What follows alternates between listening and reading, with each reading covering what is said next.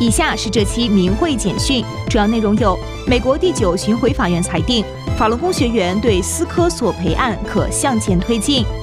遭冤狱四年坐轮椅入狱，八旬老人身体状况堪忧。二零二三年一至六月获知，三千一百三十三名法轮功学员遭绑架骚扰。卡尔里加牛仔节游行，民众喜爱法轮功。详细内容，据明慧网报道。美国第九巡回上诉法院于二零二三年七月七日裁定，允许一项指控加利福尼亚科技公司思科协助中共政权暴力迫害法轮功的诉讼继续进行审理。这项诉讼案提交于二零一一年五月，已历时十二年零两个月。美国第九巡回上诉法院几乎以所有理由推翻了地区法院的判决，并恢复了根据外国人侵权法对思科提出的所有索赔。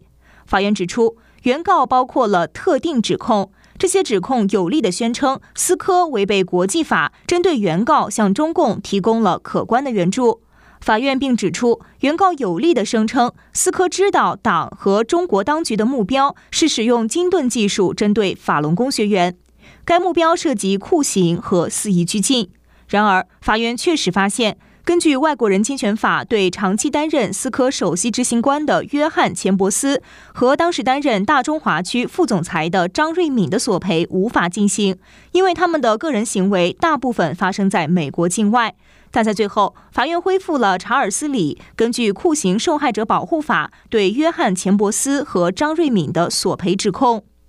美国巡回法官玛莎·伯宗在多数意见中写道。我们认为，原告的指控如果是真实的，足以构成一个合理的指控，即斯科在知晓酷刑、任意拘留、失踪和非法杀害等违反国际法的行为极有可能发生的情况下，为中共向法轮功斗争提供了至关重要的技术帮助。他使用了“斗争”这个中文术语，指的是中共对被视为敌人的人所发起的暴力政治运动。博宗表示。思科公司的行为，其中许多行为发生在美国境内，构成了协助和纵容中国政权滥用职权的行为。人权法基金会执行董事特里马什是原告的首席律师之一，他将这一进展视为遏制迫害运动的积极一步。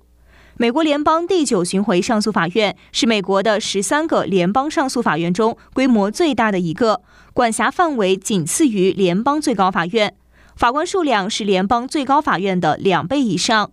第九巡回上诉法院对包括加利福尼亚州在内的十三个美国联邦地区法院及两个联邦属地法院拥有上诉管辖权。黑龙江省牡丹江市海林市八十岁的法轮功学员林春子，二零二一年遭法院非法判刑四年监外执行。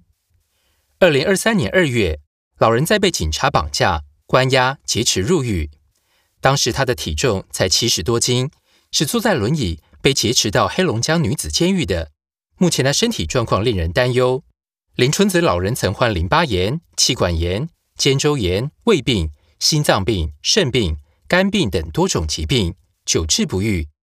一九九七年八月，他修炼法轮功一个月之后，满身的疾病一扫而光，他因此无尽感激法轮大法。二零二三年二月十一日。林春子老人去邮局寄信后失踪，家人经多方打听，五天后才得知，他已被警察劫持到哈尔滨女子监狱迫害。二零二三年上半年，中共仍在继续执行江泽民集团的名誉上搞臭、经济上截断、肉体上消灭的灭绝政策。明慧网二零二三年上半年获知的有三千一百三十三名法轮功学员被绑架和骚扰。其中五十八人下落不明，三十五人被强制送洗脑班，一千零四十一人被非法抄家或搜身等，二十八人被迫离家出走，一百二十人被强制抽血、录指纹、脚印、录口音、人脸识别、验 DNA、验尿、采集眼角膜等。案例分布于中国大陆的三十个省、自治区、直辖市。绑架最严重的三个地区为山东省二百九十二人。吉林省二百四十六人，黑龙江省一百六十一人。骚扰最严重的三个地区为吉林省二百三十八人，山东省二百一十八人，四川省一百七十二人。在这三千一百三十三人中，有百分之十七为六十岁至一百岁的老人，有七十一名是公务员、大学教授、医师、专家、教师、大学生、退休干部、法院执行厅厅长、优秀飞行员、残运冠军、工程师、企业老板、会计师、中国公安报编辑、北京农科院农业博士、农学专家、北京对外经贸大学副教授、硕士生导师。明慧网报道，二零二三年七月七日上午九点。加拿大第一百一十一届卡尔加里牛仔节大游行拉开序幕，由法轮功学员组成的天国乐团和法轮功花车腰鼓队以其壮观的阵容引人注目。所到之处，路两旁观众双手竖起大拇指，热烈挥手，还有些人跟着练功队做起相同的动作。不少中国面孔的年轻观众手机录像，鼓掌欢呼。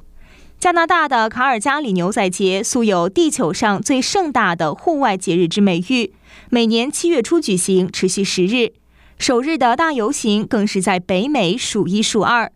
随着各国边境的开放，来自世界各地的游客涌至卡尔加里。牛仔节游行今年的规模已经恢复疫情前的旧观，甚至犹有过之。来自中国的杜先生表示：“法轮功参加游行是在弘扬中国文化。”我觉得真诚、善良这些理念对世界上任何一个人来说都是很不错的。卡尔加里居民亚达夫女士说：“在当前世界局势风云迭起的形势下，法轮功队伍让你心情更加放松、更加平和。”